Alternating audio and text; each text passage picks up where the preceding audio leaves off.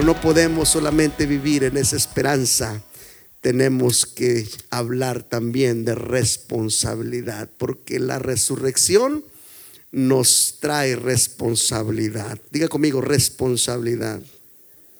¿Y de dónde agarra esto, hermano Avilés? Vaya conmigo a Romanos capítulo 6, por favor. Romanos capítulo 6 encontramos que ya la resurrección implica responsabilidad. Porque si no cumplimos con esta responsabilidad, entonces de nada nos sirve que Cristo haya resucitado de entre los muertos. Tú y yo, usted y yo tenemos que cumplir con esta responsabilidad que implica la resurrección. Capítulo 6 de Romanos del 1 en adelante dice, ¿cuánto lo tienen? Pues, ¿qué diremos? Una pregunta. ¿Perseveraremos en el pecado para que la gracia crezca? ¿Qué quiere decir esto? Está siendo como diciendo, ¿vamos a seguir igual? Es lo que quiere decir. ¿Vamos a seguir igual? ¿Haciendo las mismas cosas? ¿Hablando unos de otros? ¿Envidiando unos con otros? ¿Hablando mal de su prójimo? ¿Seguiremos en lo mismo? ¿En la misma vida? ¿Perseveraremos en el pecado para que la gracia crezca? Y la respuesta es en el siguiente verso. En ninguna manera no podemos seguir igual. Porque los que somos muertos al pecado, ¿cómo vamos a vivir todavía en él? Versículo 3. ¿O no sabéis que todos los que somos bautizados, Digan amén los bautizados. Todos los que somos bautizados en Cristo Jesús, somos bautizados en su muerte. El bautismo del cual tú y yo participamos tiene que ver con muerte y resurrección. Porque todos los que hemos sido bautizados, versículo 3 por favor, no se me adelante mucho, en Cristo Jesús somos bautizados en su muerte. Ahora sí vamos al 4. Porque somos sepultados juntamente con Él a muerte por el bautismo, para que así como Cristo resucitó de los muertos por la gloria del Padre, así también nosotros podamos resucitar para que andemos en una nueva vida. Diga conmigo una nueva vida. Eso es lo que significa resurrección.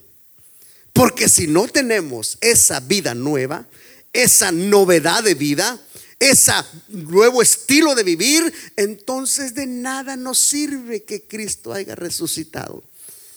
Lo que nos favorece es que así como Él resucitó de la muerte, así también nosotros, cuando fuimos sepultados en las aguas del bautismo y fuimos levantados para vivir una vida nueva, podamos vivir lo que Dios espera de nosotros. Versículo 5, dice la escritura, porque si fuimos plantados juntamente en Él a la semejanza de su muerte, así también lo seremos en la figura de su resurrección.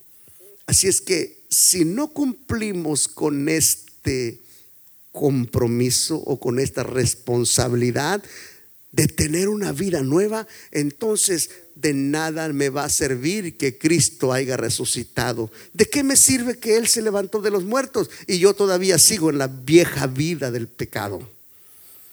¿De qué me sirve que el Señor se haya levantado con poder y yo todavía ando arrastrado en el pecado? Entonces, la esperanza es para aquellos que han aceptado la responsabilidad de poder tener una vida nueva, para que así como Cristo resucitó por la gloria del Padre, así también nosotros vivamos en novedad de vida. ¿Cuántos dicen amén? Bien, la otra escritura la encontramos en Colosenses capítulo 3. Colosenses capítulo 3 del 1 en adelante, vamos a leer lo que implica la otra parte de la responsabilidad que tiene que ver la resurrección. Colosenses capítulo 3, versículo 1 dice, si habéis pues resucitado con Cristo, una vez más, si Cristo resucitó, nos favorece solamente si nosotros resucitamos juntamente con Él. ¿Y cómo resucita uno con Él? Cuando uno entrega su vida para la sepultura en el bautismo y poder levantarse para tener una nueva esperanza en el Señor. Por eso dice, si habéis resucitado con Cristo, la pregunta es, ¿quién ha resucitado ya? Ya resucitamos, porque antes andábamos muertos en nuestros delitos y pecados. Y andábamos haciendo todo aquello que Dios no le agradaba. Pero cuando Él vino a nuestras vidas, Él como que nos sepultó la vida pasada y nos resucitó a una nueva vida. Es lo que la Biblia dice, novedad de vida. Por eso dice, si habéis resucitado con Cristo, buscad las cosas de arriba, donde está Cristo sentado a la diestra de Dios. Esto quiere decir que si nosotros resucitamos juntamente con Él, tenemos la responsabilidad de buscar las cosas de arriba. Es ahí donde se cumple la otra escritura cuando dijo el Señor, buscad primeramente, ¿qué cosa?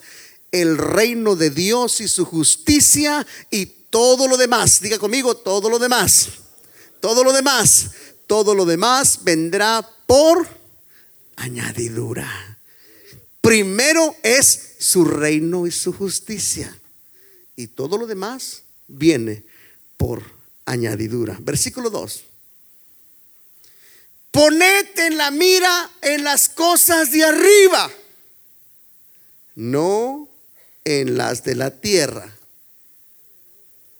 Y aunque las cosas de la tierra son importantes, sin embargo, las de arriba tienen un valor todavía que a veces no se los damos. ¿Y cuáles son las cosas de arriba? Versículo 4.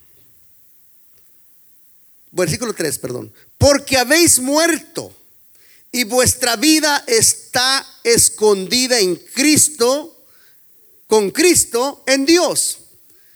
Cuando Cristo vuestra vida se manifieste, entonces vosotros también seréis manifestados con Él en gloria. Esto quiere decir que la resurrección implica una responsabilidad para nosotros, una responsabilidad de poder tener una vida nueva. Y eso no es fácil. La gente no quiere cambiar. La gente no quiere una vida nueva.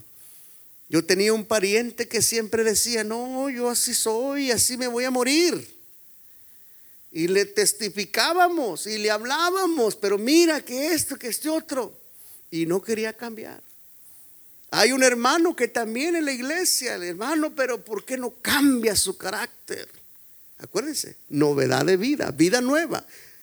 La resurrección implica un cambio de vida, un nuevo estilo de vida. Y este hermano queriendo justificarse, ya se los he contado en algunas veces, él decía, hermano, pero es que yo tenía un tío que se llamaba el tío Pancho y yo saqué exactamente su carácter, el carácter del tío Pancho. Y así hay muchos hermanos. Quizás no tengan al tío Pancho, pero tienen el tío Julano y Sutano, Mengano y, y no quieren cambiar. Pero la Biblia dice que tenemos la responsabilidad de buscar las cosas de arriba donde está Cristo sentado para que podamos cumplir con esta responsabilidad que implica la resurrección de nuestro Señor Jesucristo. Sea el nombre del Señor glorificado. Bendito sea el nombre del Señor. ¿Qué significa buscar las cosas de arriba? Significa esto, versículo 4, 5, perdón haced morir o amortiguad pues vuestros miembros que están sobre la tierra, como la fornicación, la inmundicia, la molicie, la mala concupiscencia, la avaricia que también es idolatría. Hay muchos pecados. Y todas estas cosas se tienen que cambiar. Todas estas cosas se tienen que acabar porque estamos viviendo una vida nueva en Cristo Jesús. Bien, ya dijimos que la resurrección implica esperanza, no solamente lo fue para Lázaro, sino para todos aquellos que creemos en él. Pero también ya dijimos que la resurrección implica responsabilidad. Ahora hablemos de la otra parte que quiero también mencionar. La resurrección representa una bienaventuranza. Una bienaventuranza es bendición. ¿Cuántos quieren bendición de parte de Dios? Ahora, creer que Jesús resucitó de entre los muertos no deja de ser una gran bienaventuranza y una gran bendición. Y vamos a mirarlo, algunas tres escrituras, San Mateo capítulo 27. San Mateo capítulo 27 encontramos a un grupo de personas que no creyeron que el Señor iba a levantarse de entre los muertos. Mateo capítulo 27, versículo 62 en adelante. Dice la escritura, aquí habla de un grupo de maestros y de sacerdotes que conocían la palabra de Dios. Un grupo de religiosos que tenían su vida dedicada al servicio del templo. Pero cuando se les habló de que el Señor iba a resucitar, no creyeron. Mira lo que dice. Al día siguiente, después de la preparación, se reunieron los principales sacerdotes y los fariseos ante Pilato. Está hablando de dos grupos de, de, categoría de gente. Los sacerdotes y los fariseos. Una vez más, esta gente no eran borrachos, no eran pecadores de la calle, eran gente religiosa que se la pasaban siempre en el templo. Pero ¿qué hicieron estas gentes? Fueron a Pilato y le dijeron, versículo 63, le dijeron, Señor, nos acordamos que aquel engañador, diga conmigo, aquel engañador, ¿de quién, está, ¿de quién estaban hablando? del Señor Jesucristo, del que había muerto en la cruz del Calvario. Por eso cuando usted le dicen, ya te engañaron, te lavaron el coco, ya andas engañando a la gente, no se preocupe. A él le dijeron primero, le dijeron que era un engañador. Aquel engañador dijo, viviendo aún, que después de tres días iba a resucitar. ¿Quién dijo esto? Los maestros del templo, los religiosos, los que estaban dedicados en, en, cuerpo y alma supuestamente al servicio del templo. ¿Y qué pidieron? Versículo 64. Manda pues que se asegure el sepulcro hasta el día tercero para que no vengan sus discípulos de noche y luego roben su cuerpo y digan al pueblo, resucitó de entre los muertos. Y entonces será el postrer error peor que el primero. Ellos pensaban que se trataba de una maquinación, de un plan anticipado. Pensaban que el Señor se había puesto, de acuerdo con sus discípulos. Miren, cuando me pongan en el sepulcro, cuando se descuiden ellos, ustedes van y mueven mi cuerpo y hacen creer a la gente que yo resucité. Y eso es lo que creían ellos. Por eso fueron a Pilatos y le dijeron, Señor, ahora nos acordamos que aquel engañador dijo cuando aún vivía todavía que él iba a resucitar de entre los muertos. En otras palabras, ellos no creyeron. Por eso digo que el que cree que Él se levantó de entre los muertos, no deja de ser una persona bienaventurada, porque no todos creen. Los sacerdotes no creyeron y dijeron, mande una guardia de soldados para que cuiden el sepulcro. Y no vaya a ser que de noche vayan a querer robar su cuerpo. ¿Y qué dijo Pilatos? Versículo 65. Pilato les dijo, ahí está la guardia, tómenla, vayan, asegúrenlo como ustedes saben. Versículo 66. Y yendo ellos, aseguraron el sepulcro sellando la piedra con la guardia. Y en otras palabras, hermano, había una guardia de soldados ahí, cuidando el sepulcro. ¿Por qué? ¿Por qué pusieron la guardia para cuidar el sepulcro? Porque había un grupo de personas que no creían que él se iba a levantar de ahí. Y pensaron que si ponían la guardia, ponían los soldados, él no se iba a atrever a levantar o los discípulos no iban a poder entrar a robar su cuerpo. Pero ¿cuál fue la sorpresa? Bendito el nombre del Señor. Versículo 28, ahí encontramos la víspera del sábado que amanece para el primer día de la semana. Vino María Magdalena y la otra María a ver al sepulcro. Y hubo un gran terremoto, porque un ángel del Señor descendió del cielo y llenando y llegando removió la piedra y se sentó sobre ella. Su aspecto era como un relámpago y su vestido blanco como la nieve. Y versículo 4, ¿qué pasó con los soldados? Y de miedo de él, los soldados o los guardas se asombraron y fueron vueltos como muertos. En otras palabras, se desmayaron, hermano. Es lo que quiere decir. Se desmayaron cuando el Señor cumplió su palabra. Bendito el nombre del Señor. Ahora, miraron lo que sucedió. Miraron que llegó el ángel. Miraron que la piedra se movió. Miraron que no fueron los discípulos los que robaron el cuerpo. En otras palabras, hasta se desmayaron, miraron todo lo que sucedió. Era para que creyeran de una vez por todas que el Señor en realidad se levantó de entre los muertos. Era como para que fueran a todas las calles de Jerusalén y dijeran, ¿saben qué? En realidad sí se levantó. En realidad sí se levantó de entre los muertos. Pero ¿qué hicieron los guardias? Vamos al verso 11 en adelante versículo 11.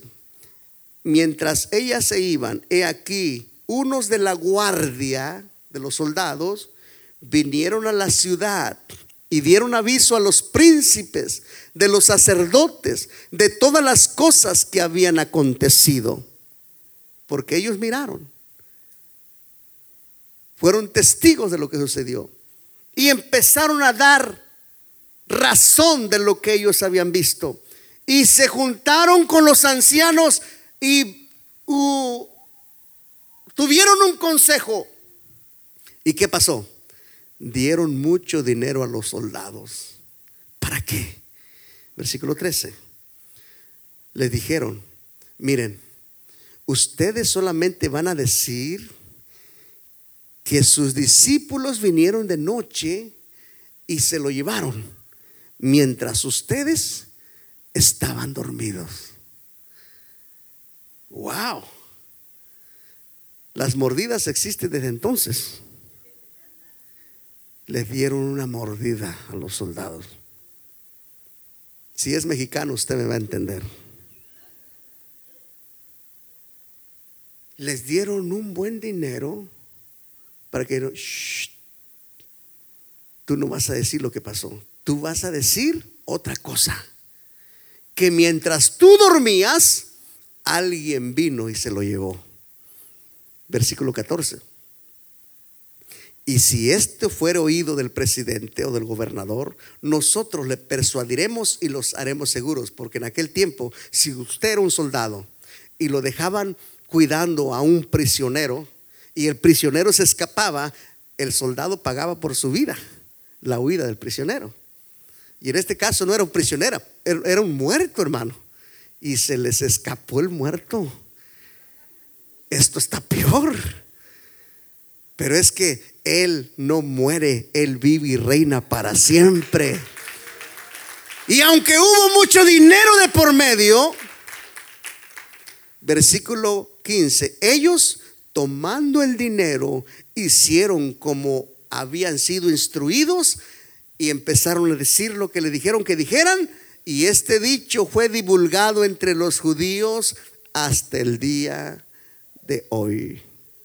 Esto quiere decir que no solamente los sacerdotes no creyeron en la resurrección, aquellos que lo vieron, los soldados, fueron capaces de vender su testimonio, aceptar el dinero, aceptar el soborno, aceptar la mordida y empezar a decir otra cosa que no había sido hecho.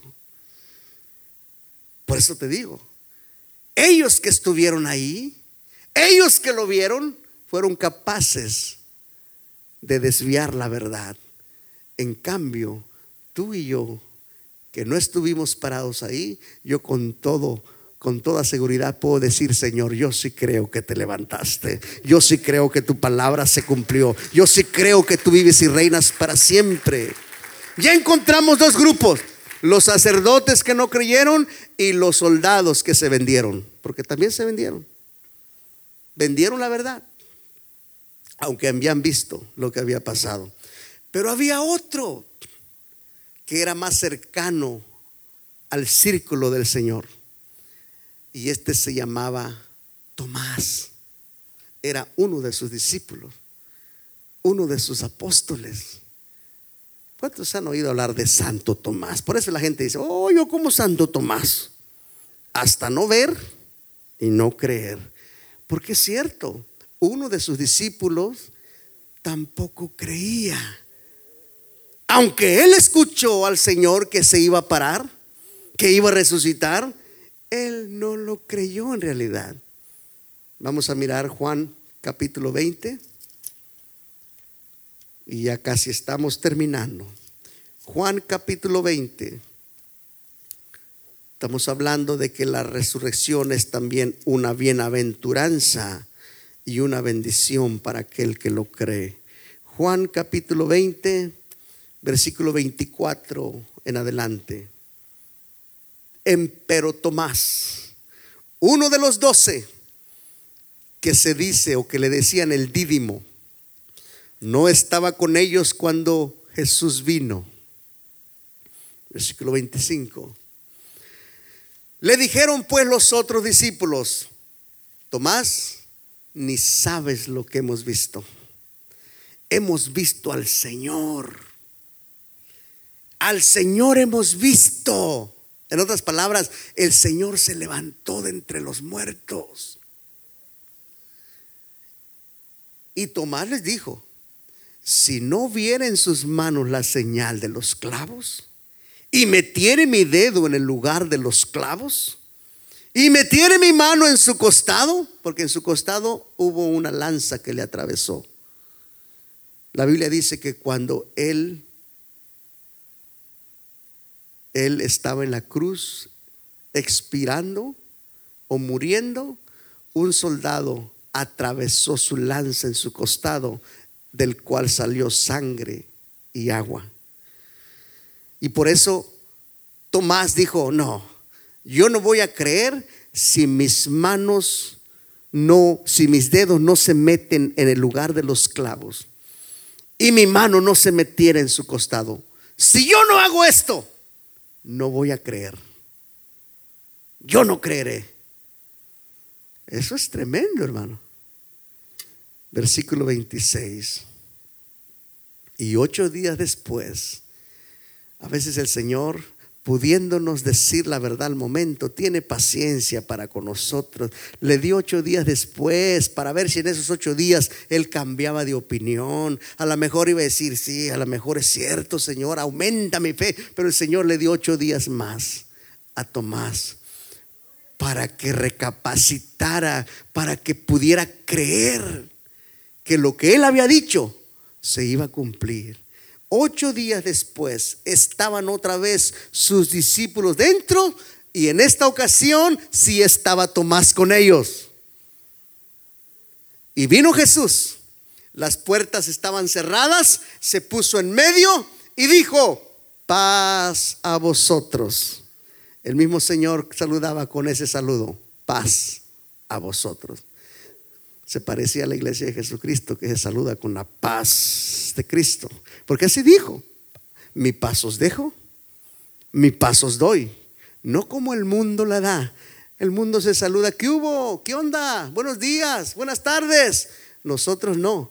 Los hijos de Dios saludamos con la paz de Cristo. Así saludaba el Señor. Paz a vosotros. Paz de Cristo, hermanos. ¿Cuántos dicen amén? Paz a vosotros, dijo el Señor. Versículo 27. Luego dice a Tomás, Él sabe. El Señor conoce lo que nosotros pensamos. Luego dice a Tomás, mete tu dedo aquí y ve mis manos y alarga acá tu mano y métela en mi costado. Tomás, no seas incrédulo.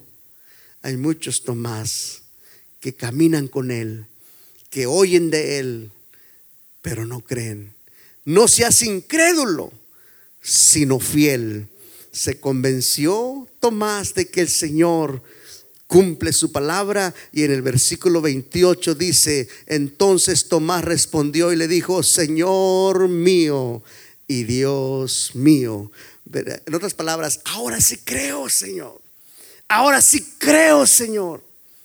Pues oiga, así que no, ¿verdad? Así que no. Así hasta mi abuelita. Así que no. Pero el Señor sabiendo esto, le dijo en el versículo 29, Jesús le dice, ¿a poco crees no más porque me has visto?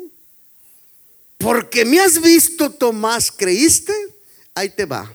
Bienaventurados aquellos, los que no vieron nada de esto. Los que no vieron nada de esto. Los que no estuvieron presentes. Los que no estuvieron parados ahí. Los que no vieron con sus ojos.